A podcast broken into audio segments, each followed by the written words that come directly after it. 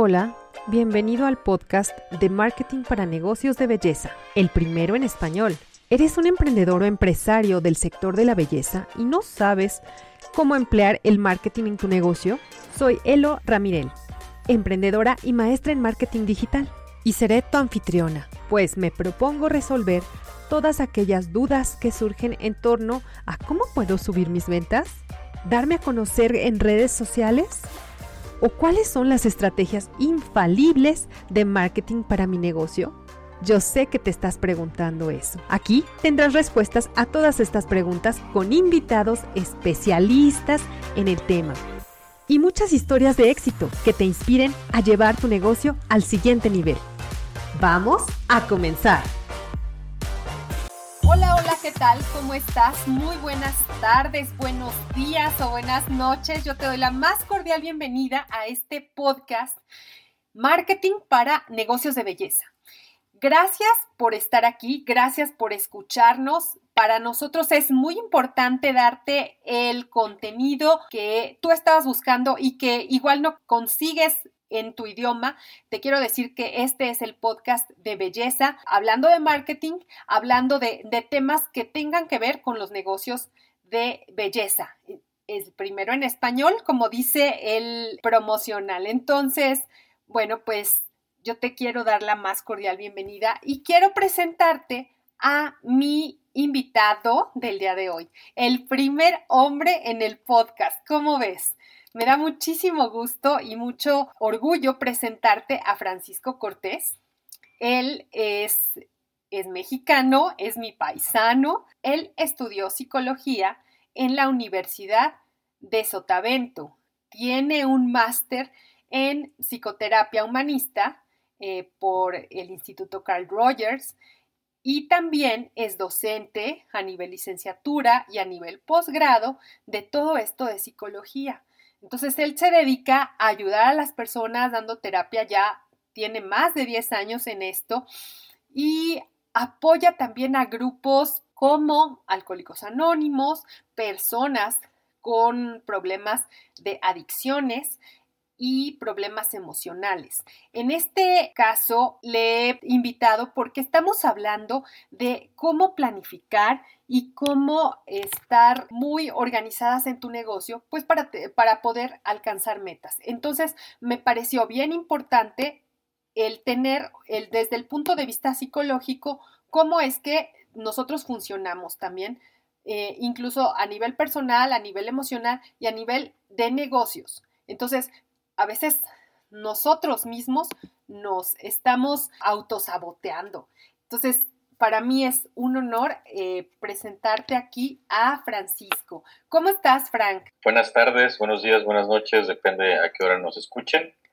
Te agradezco mucho la invitación y ahora sí que cuando gustes con las preguntas ya sabes que estoy para responder. gracias, gracias, Frank.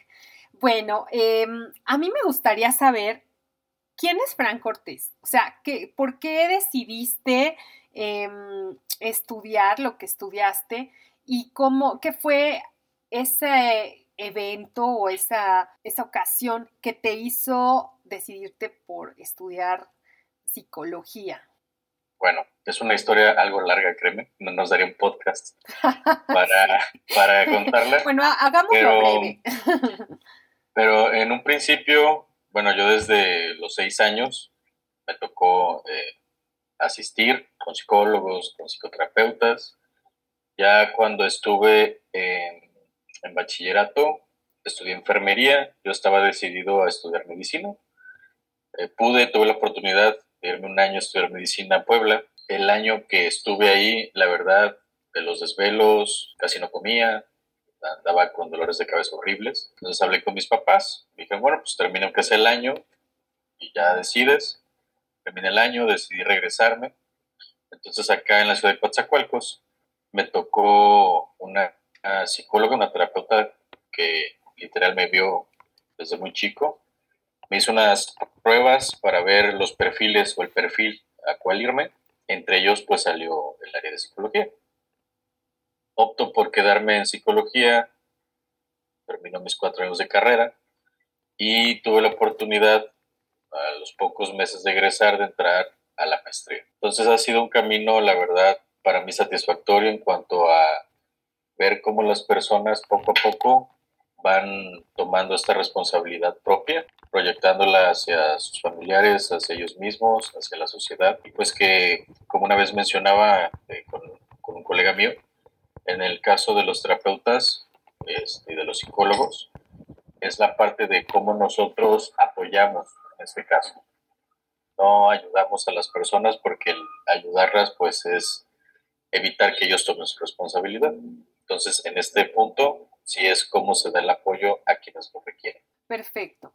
Ah, tú hablaste de, bueno, cómo dar el apoyo a las personas, porque, claro, no hay quien tú le quieras, tú le, aunque tú quieras ayudarle, mm, muchas veces si no quieren ser ayudados, pues es un poco difícil, ¿no? Entonces, ¿cuál es, por qué interesarse en las personas como estudio, pero también como una forma eh, de vida, una forma de apoyar? ¿Por qué, por qué las personas? Y, y, cómo se desencadena eso hacia, bueno, pues la vida normal de una persona, empezando desde el interior.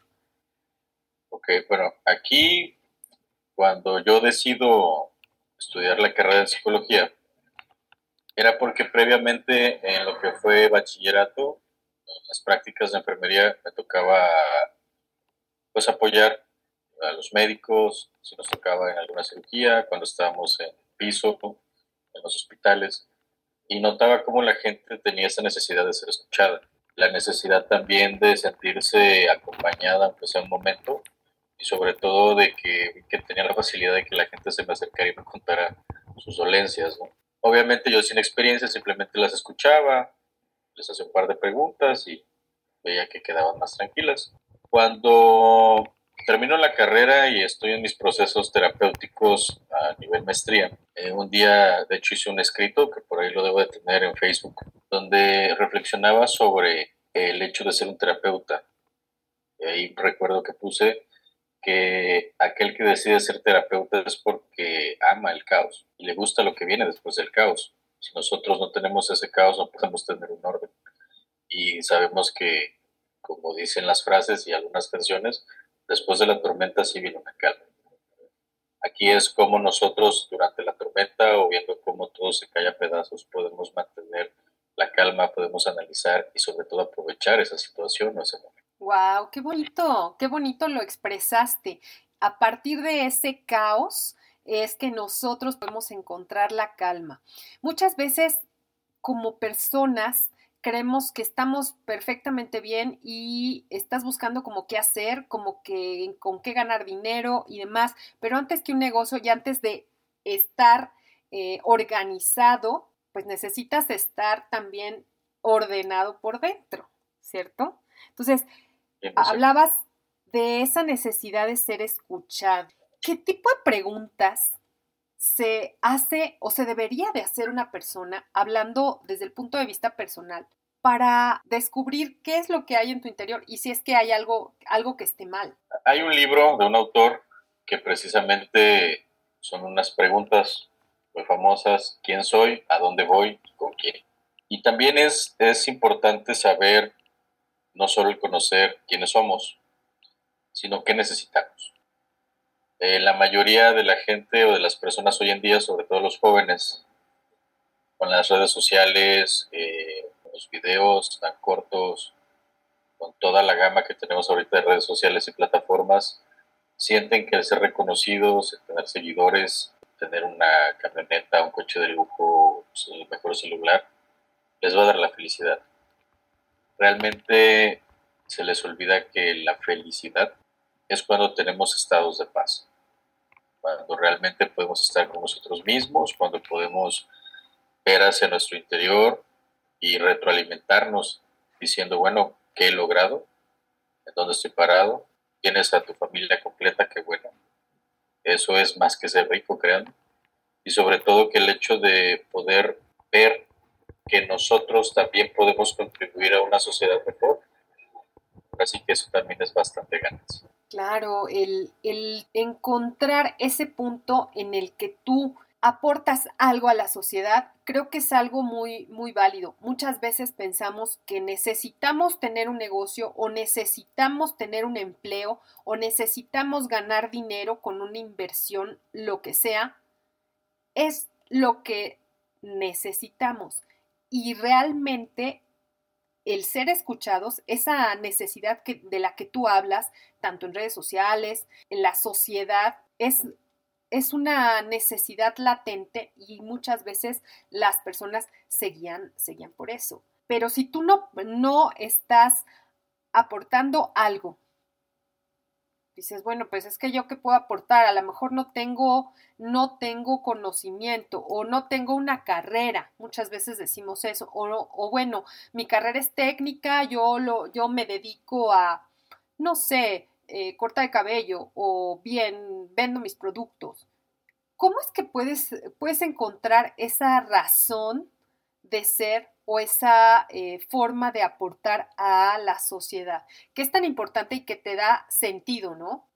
Exacto. Aquí eh, muchas veces se tiene la idea que el aportar a la sociedad es dejar las cosas materiales, dar dinero, dar una, una casa para apoyar a otra gente que no tiene hogar.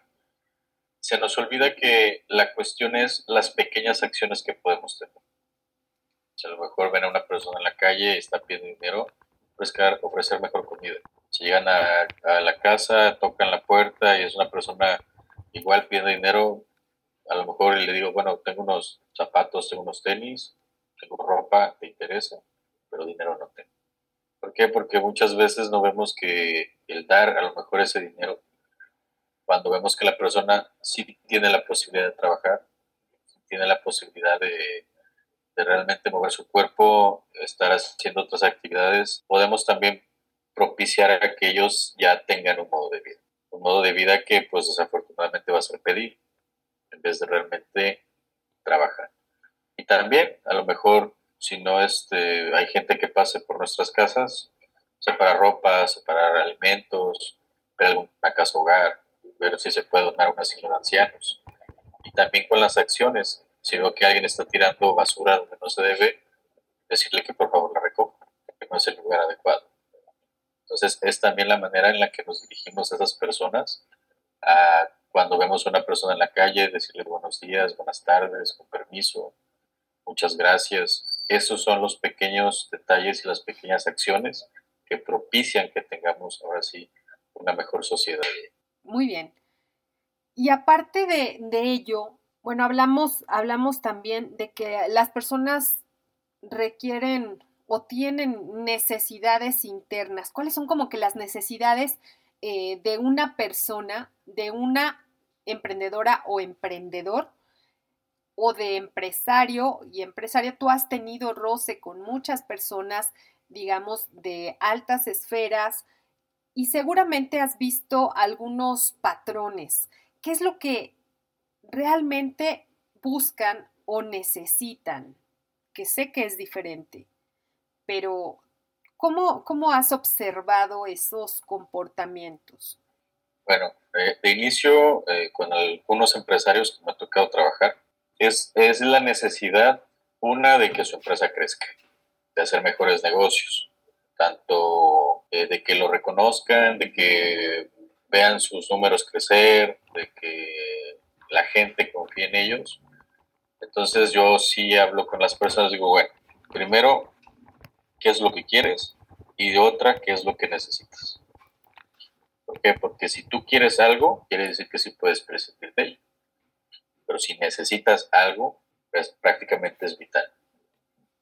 Si se requiere, si urge, si es una base. Entonces, muchas veces las personas eh, tienen la idea de, que llevar terapia es únicamente para no llorar, para no deprimirse, para no estar ansioso.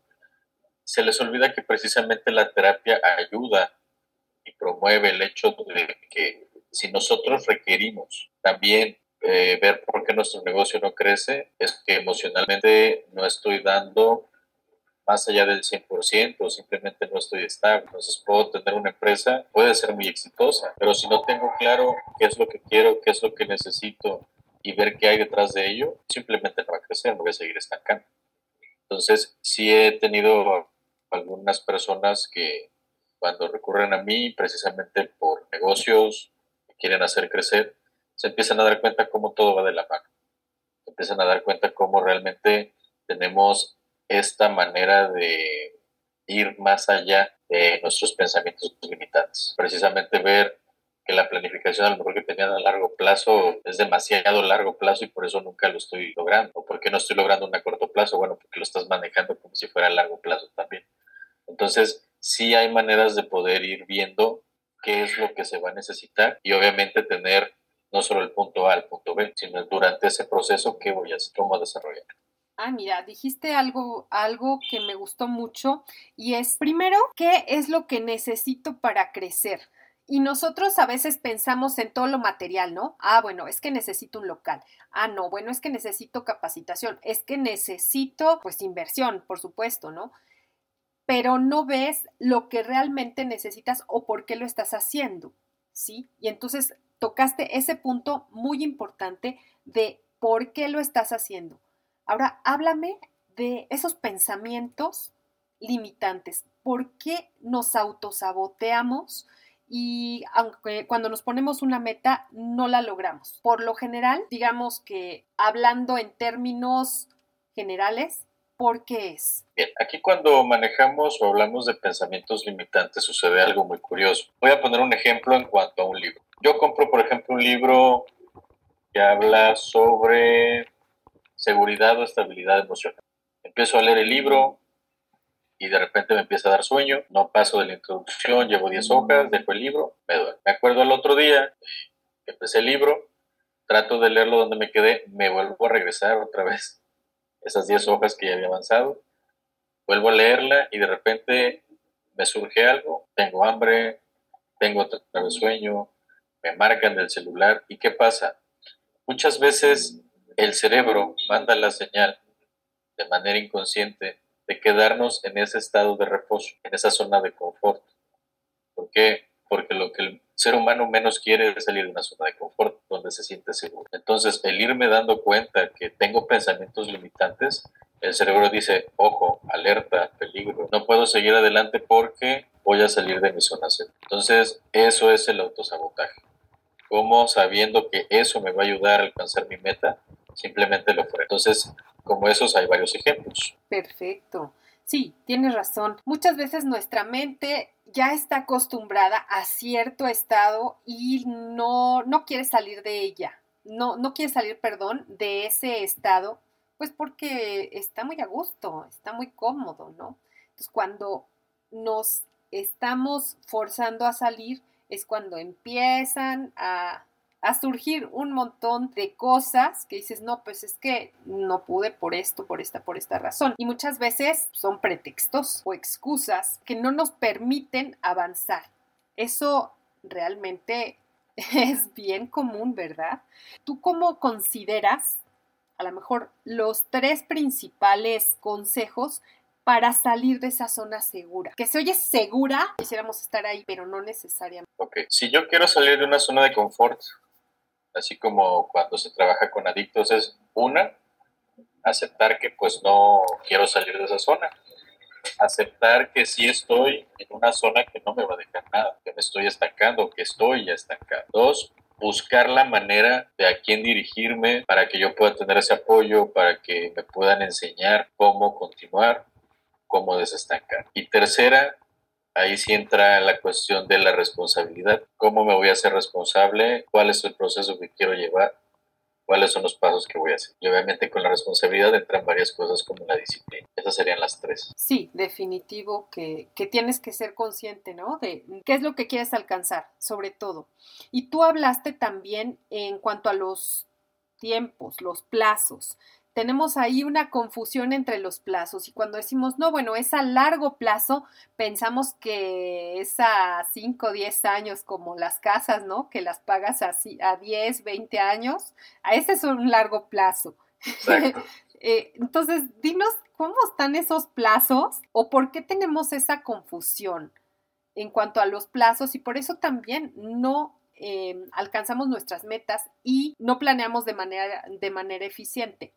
Si nosotros manejamos plazos demasiado largos, realmente es muy difícil y muy raro y extenuante el alcanzar uno de ellos. Aquí si nosotros manejamos plazos, supongamos uno a corto plazo, el plazo puede ser de una semana a tres semanas, máximo un mes. Realmente ese es un plazo corto o un corto plazo.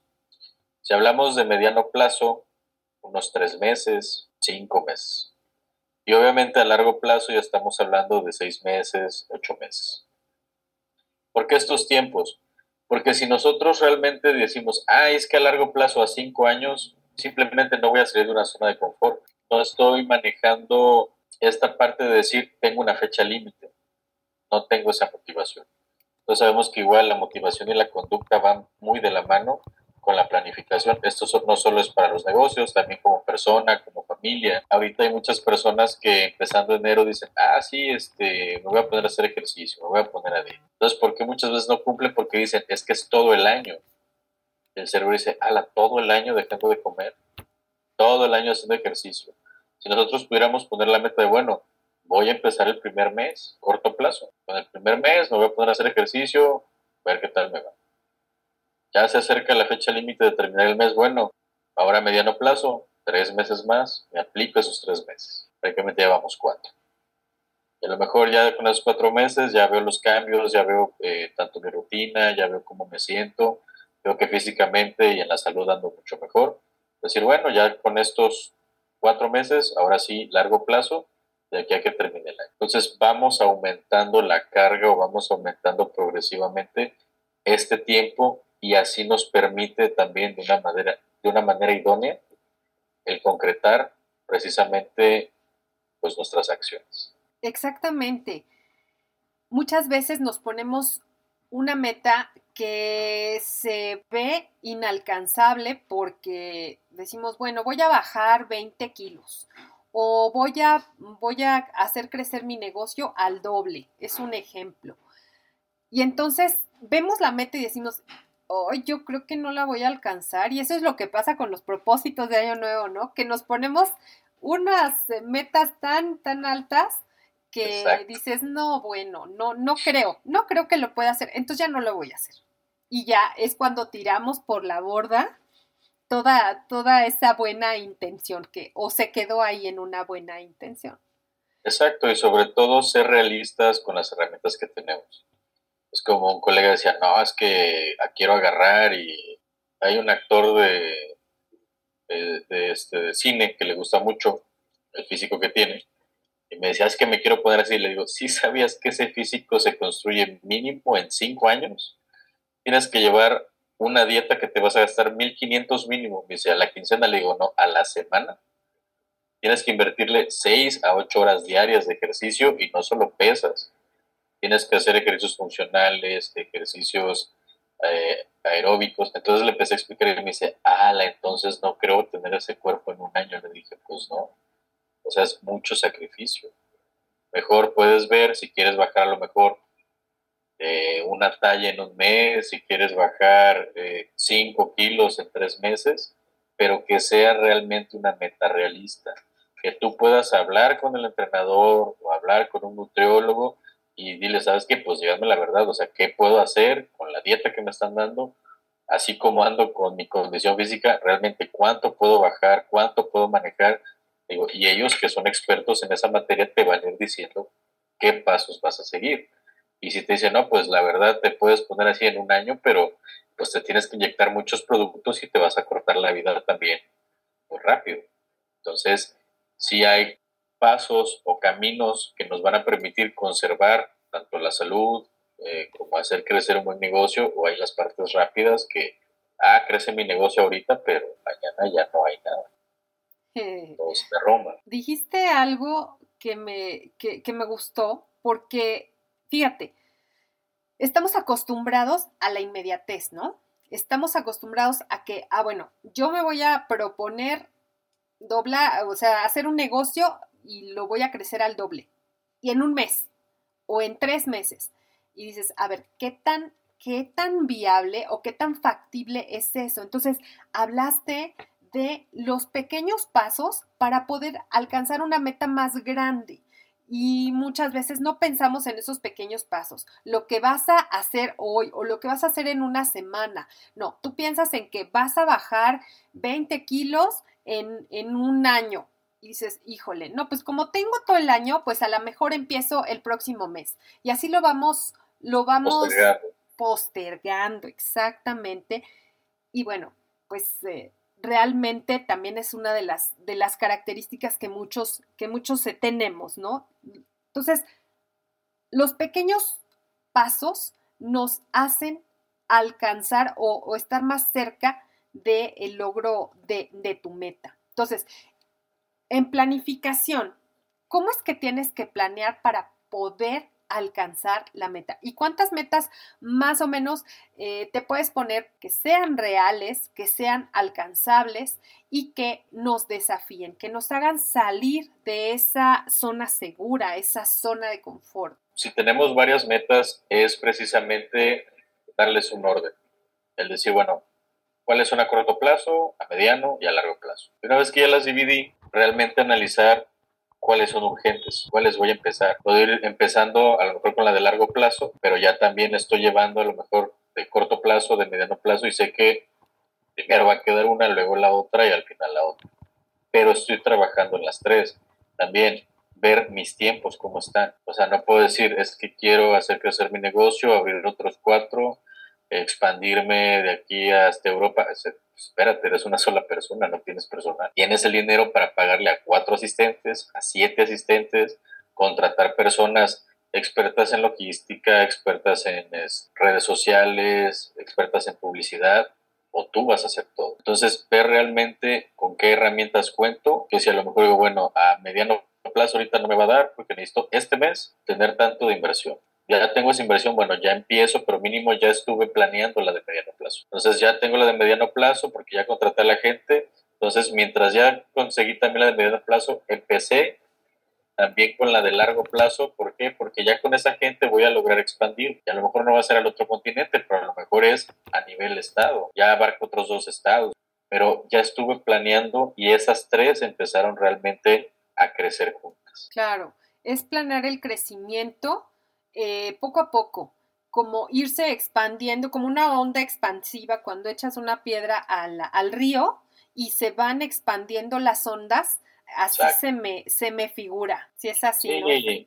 sí aparte eh, cuando se está trabajando en salir de esa zona de confort. Muchas veces la gente dice, no, pues sí, me voy a ir una semana a meditar, me voy a ir una semana a pensar, a estar conmigo mismo. Sí sirve, solo que no es lo mismo el que estemos en silencio y solo estemos viendo una parte del cristal, a que una persona externa, una persona que sí se dedica profesionalmente a trabajar con esas emociones, con esa cuestión psicológica, nos diga, a ver, ok, tú estás percibiendo esto, yo puedo percibir a lo mejor esto, o te voy guiando a través de preguntas para que tú encuentres esa respuesta y te hagas responsable, te hagas sólido. Muchas veces es lo que sucede con los pensamientos. Eh, los pensamientos no son tangibles, pero hay maneras de que podamos decir, ah, bueno, eh, no es tangible, pero mínimo ya comencé. Ya tengo a lo mejor el hecho de decir, ya puedo reflexionar, ya tengo ciertas herramientas, ya tengo otro nivel de conciencia. Estamos hablando con Frank Cortés y él es terapeuta, eh, también es catedrático ya con 10 años de experiencia y él nos está hablando acerca de cómo es que planificamos mal y a veces, como dicen por ahí, cuando fallamos al planear, planeamos fallar. ¿Sí? No fallemos al planear, al contrario, identifiquemos lo que no estamos haciendo bien para poderlo eh, revertir y de entrada pues salir de esa área de confort en la que pues prácticamente todos estamos, ¿no? Hay una minoría en la que, que decide salir de esa, de esa zona de, de confort. Frank, hablando de la mente, ¿por qué, ¿por qué la mente no distingue entre lo real y lo que está imaginando. Hemos oído hablar mucho de eso. Ok, aquí por ejemplo sucede lo siguiente. Hay estudios que se hicieron hace ya más de 15 años, donde tenían dos grupos de control, grupo A, grupo B. Me parece que cada grupo se conformaba de 10 o 20 personas, no recuerdo muy bien la cifra exacta, e hicieron el siguiente experimento. El grupo A eh, iba a llevar de lunes a viernes una rutina de ejercicio, en este caso levantamiento de pesas. Y el grupo B los iba a acompañar esa semana o se iba a grabar al grupo A cómo hacían los ejercicios y las rutinas, que iba a ser la misma rutina durante dos, tres meses. Y a ellos se les iban a poner los videos y se tenían que imaginar con los ojos cerrados que estaban haciendo las mismas rutinas. ¿Qué sucedió? Que al pasar el tiempo estimado de dos, tres meses, el grupo A llegó a levantar 6% en masa muscular. Y el grupo B, que no levantaba realmente las pesas y que no estaba en el gimnasio, levantó cerca del 14% de masa muscular, más del doble. Y decían, bueno, pero es que ellos no levantaron pesas, estaban sentados, estaban imaginando, sí, pero ellos también pueden imaginar que repetían más, que cargaban más peso. Simplemente el cerebro no distinguía la realidad de la imaginación. Entonces, sí hay maneras de entrenar la mente para que podamos eh, llegar ya a esos niveles, pero obviamente no es lo mismo cuando se explica, porque a lo mejor no va a ser para eh, todo el mundo. Algunos tienen maneras muy distintas porque cada cabeza es un mundo. Entonces, cada quien va a tener una manera distinta de llegar a ese nivel. Cada quien tiene una manera distinta. Pero digamos, según los cánones de, eh, la mente y de, y de esos estudios de, de los que tú nos hablas, que se me hacen maravillosos, ¿cómo es que puedes llegar a ese estado? ¿Cómo es que una persona normal llega a ese estado de poder imaginar que estás construyendo o que estás alcanzando esa meta, ¿sí? Y de esa manera que eso te ayude a, a poderla alcanzar más. Parece magia o parece algo de que, que no es creíble, pero tú que has estado estudiando los pensamientos y también que ayudas a las personas de esa forma, ¿nos puedes decir qué, qué tan factible es? Bien, Factible sí es, ahí viene el pero, y es la parte que a muchos no les gusta. Cuando nosotros realmente llevamos procesos terapéuticos, ayudamos a crecer un nivel de conciencia. Lo hacemos con buenas bases, lo hacemos con calidad. He tenido amigos conocidos que me dicen, ay, es que leí este libro de autoayuda. Ah, qué bueno. Y otros, oye, es que vi en YouTube este, una persona. Te digo, ahora, realmente eres capaz de llegar al nivel que aparentemente esa persona tiene ahí, porque se dirigen a un público en general, no te lo hacen de una manera personalizada, no te lo hacen de una manera adecuada a ti, ellos lo hacen a su forma, pero un terapeuta tiene que aprender a adaptarse a la persona que se enfrente, que no se llaman pacientes, se llaman consultantes, ya en la cuestión de psicoterapia. ¿Por qué?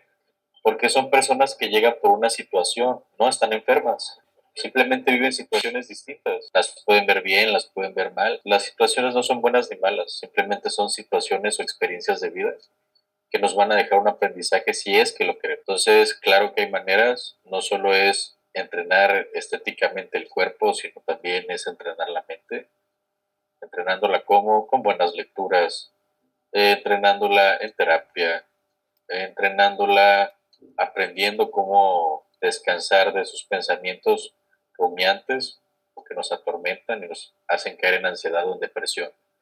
Y cuando los identificamos realmente es más fácil que yo pueda decir, ah, bueno, voy a hacer mis dos horas de gimnasio con los ojos cerrados, pero ya tengo realmente una calidad de retentiva mayor a la que estaba acostumbrada.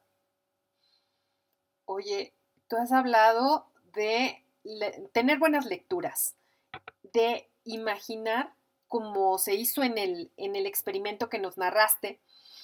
Y esto nos puede ayudar también a que eh, nuestra planeación vaya eh, en orden o cómo sería el, hacer que, eso nos ayude, ¿ok?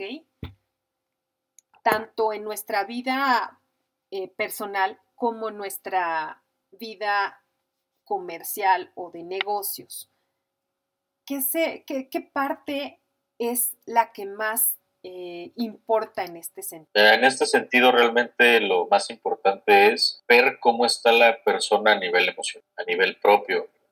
¿Por qué? Porque de nada sirve que dejen de comer, dejen de dormir, dejen de tener una vida si es que tienen familia con su familia, si únicamente van a estar enfrascados. Una cosa es sacrificar y otra cosa es masacrarse. Yo puedo decir, bueno, voy a sacrificar mis salidas del fin de semana por quedarme dos horas, un tiempo de calidad para planear.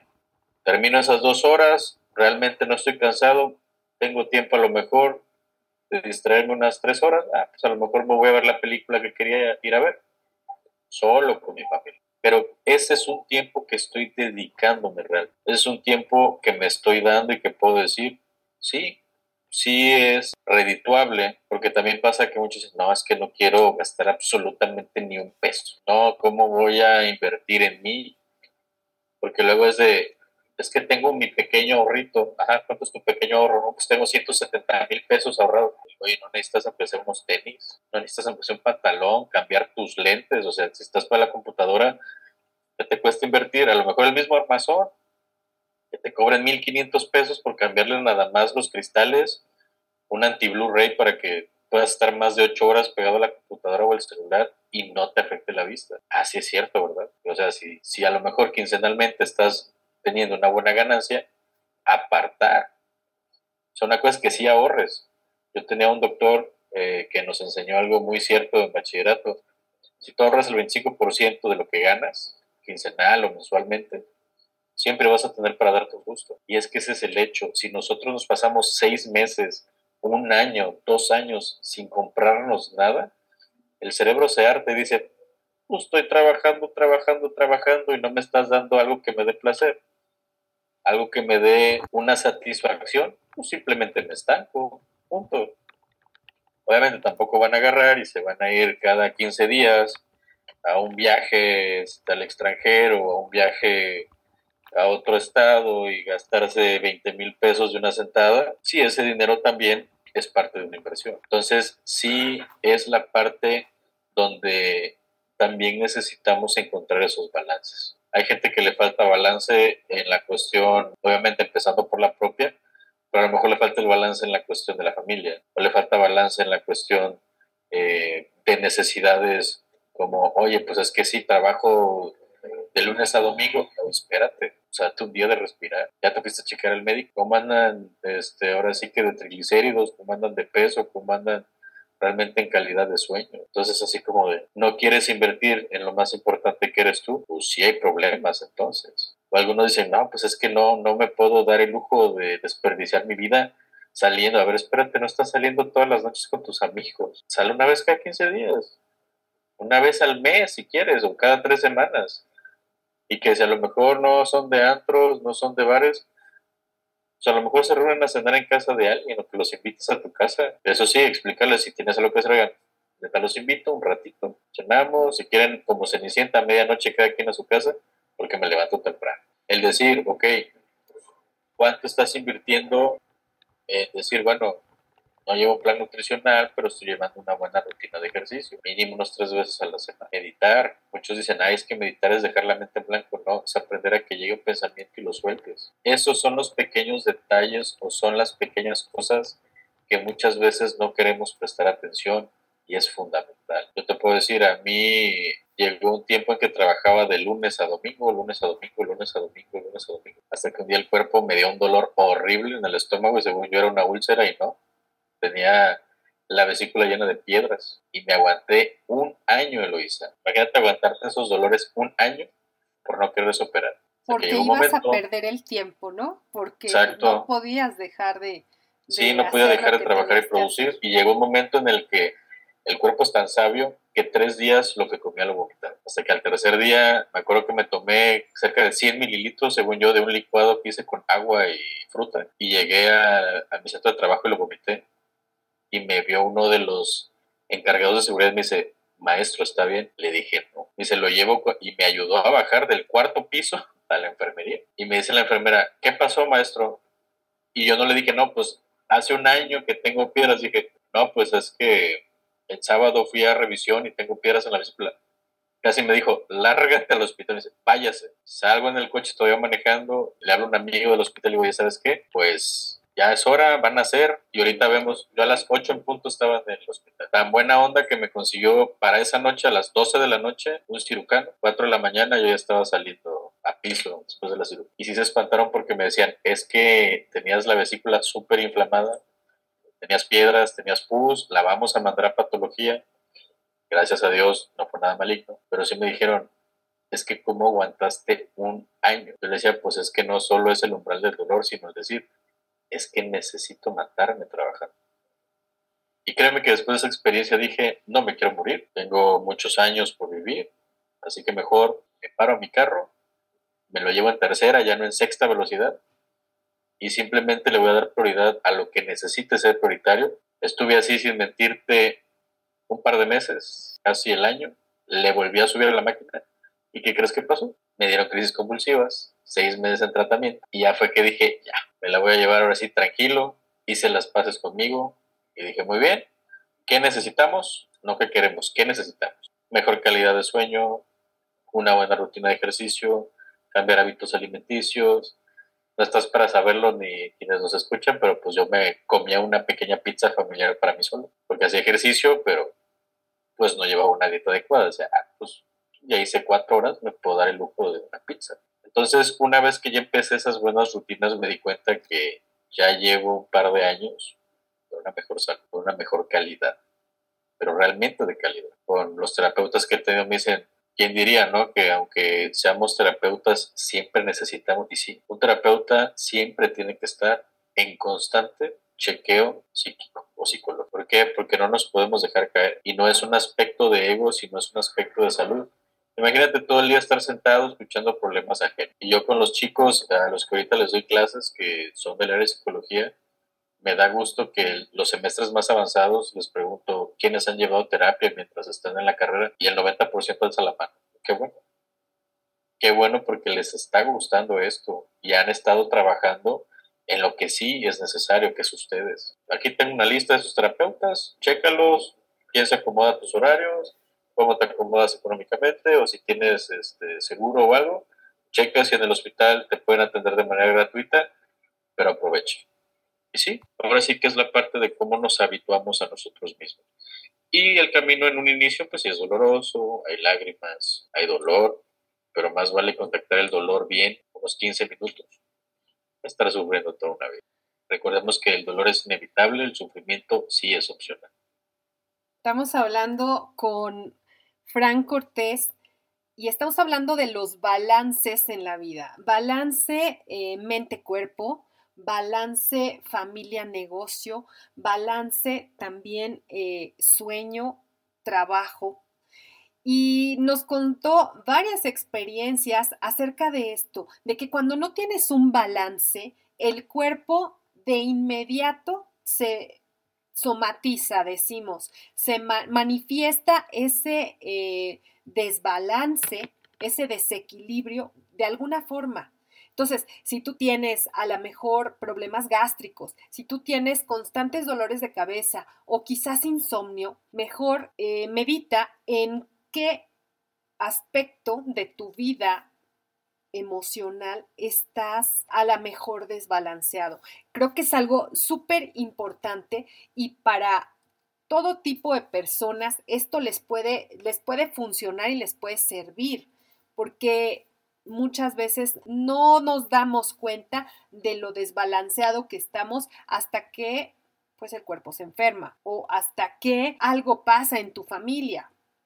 Entonces, es importante lograr metas, es importante planear, pero también es importante tener un balance. Y esto nos ha ayudado mucho, Frank, porque sabemos que el cuerpo es sabio, ¿no? ¿Cómo es que somatiza el cuerpo? A ver, si nos puedes decir por lo menos tres síntomas de los más comunes y qué es lo que quiere decir con tu problema o con alguna eh, dolencia emocional? Por ejemplo, personas que por lo regular eh, tienen muchas molestias en piernas o rodillas, tiene mucho que ver con el avance, el avance en la vida. ¿Qué no estoy logrando? ¿Por qué no estoy avanzando? Personas que, por ejemplo, tienen mucha migraña o dolores de cabeza constantes, piensan demasiado las cosas, no toman acciones. Por ejemplo, problemas pulmonares, problemas respiratorios, gente que no expresa emociones. Entonces todo se tapa, se va. Si hablamos ya de enfermedades graves, por ejemplo el cáncer, gente que no expresa emociones y todo se lo guarda. Odio sobre todo guardado, resentimiento. Diabetes, gente que no disfruta la dulzura en la vida, no tiene dulzura en su vida. Llevará una vida muy amarga. Y obviamente el cuerpo pues se endulza a sí mismo. Entonces, hay situaciones que incluso yo recuerdo un amigo mío estar tan estresado corriendo de un lado para otro en el trabajo que tenía. En un año o dos veces esguinzó el pie, un año. Dice, nada más iba, iba caminando, ni siquiera corriendo, pero iba pensando que tengo que hacer. Y de repente, tac, esguince todavía. Una semana descansa en tu casa.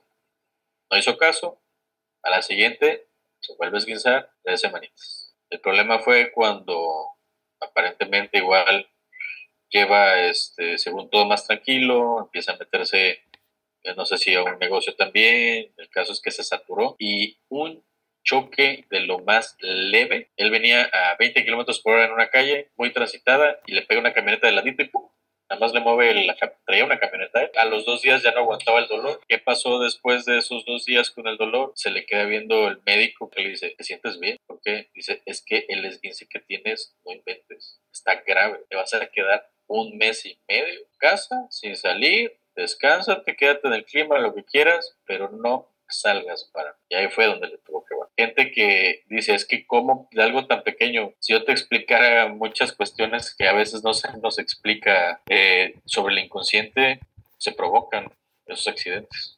De repente, ay, es que me caí este, bien tonto, pues venía caminando y me caí y me fracturé la clavícula, me fracturé el brazo, me fracturé la pierna y realmente no fue una caída súper asombrosa, o sea, fue de lo más leve y el cuerpo se fractura. Entonces son señales que si aprendemos a escuchar a nuestro cuerpo, podemos interpretar y decir, ok, mi cuerpo me está diciendo algo, o que le baje, o que descanse, o que trate de tomar alguna otra actitud, y sí, claro que sí.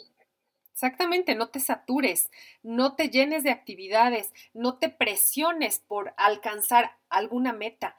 Siempre tienes que escuchar a tu cuerpo y seguramente has oído esta frase de que el cuerpo habla lo que las emociones callan. Entonces es muy real, es muy real. Estamos con Frank Cortés y él nos está explicando justamente que las emociones se van eh, somatizando en el cuerpo. Entonces, mucho ojo. Ahorita estamos en enero, estamos en planeación, estamos con todas las ganas de alcanzar muchas cosas en el año, pero ojo, toma en cuenta a tu cuerpo y no te satures. No hagas cosas que te extralimites. Una cosa es sacrificar y otra cosa es masacrarse, como dijo Frank. excelente, excelente, Frank. Muchísimas gracias. Cuéntame, ¿cómo este es que te podemos contactar? ¿Cómo podemos platicar contigo? ¿Tienes redes sociales? Eh, yo sé que das terapia. Vaya, ¿cómo, ¿cómo es que te podemos contactar si alguna persona quiere platicar contigo, quiere llevar terapia o quiere hablar de pues este tipo de, em, emociones que le están resultando en alguna alguna enfermedad en su cuerpo, creo que es súper importante para todas esas personas que son emprendedoras, que son empresarias y que de pronto no encuentran un balance, ¿cómo es que podemos em, ayudar a que, a que encuentren ese balance. Eh, quienes gusten eh, llevar sesiones en este caso, pueden mandarme un mensaje, en este caso de WhatsApp, al número que manejo para WhatsApp. Nosotros vamos a poner eh, tu link de WhatsApp aquí en los episodios si es que quieren hacerlo. Nada más mencionen que lo escucharon en el podcast de marketing para negocios, de belleza y, Francisco les va a estar respondiendo. ¿Alguna red social, Fran? Eh, tengo precisamente una en Instagram, no subo muchas cosas psicológicas, pero... Perfecto. Ahí lo me pueden también encontrar, aparezco como Frank Corvinus. Ok, te vamos a poner de todas maneras las redes sociales ahí en los en las notas del episodio para que tú vayas directamente al link y te pueda ayudar, Frank. Oye, claro que sí. Oye, Frank, te agradezco muchísimo eh, tu aportación. Creo que fue muy, muy, muy buena, muy concisa y aparte con ejemplos. Creo que fue algo muy, muy enriquecedor. Te agradezco muchísimo, Frank. Gracias a ti, Eloisa, y gracias a todos los que estén escuchando. Ahora sí que espero no sea la última vez que me invites a tu canal. Claro que no, claro que, no. con gusto aquí estaré las veces que requieras. Estás cordialmente invitado. Muchas gracias por tu participación. Que estés muy bien. Chao. Gracias por tu atención. Si te gustó, regálame 5 estrellas en Spotify o Apple Podcast. Es todo por ahora y hasta la próxima semana con más de marketing para negocios de belleza. Te invito a que reflexiones y elijas lo que vas a aplicar hoy. Pero, si quieres empezar a crecer tu negocio, déjame ayudarte con marketing, publicidad, marketing de contenido o marca personal. Envíame un correo a info.eloramirel.com. Reserva tu lugar y ponte en acción. No pierdas más tiempo. Recuerda que tu mejor oportunidad fue ayer. Tu segunda oportunidad es hoy. ¡Chao!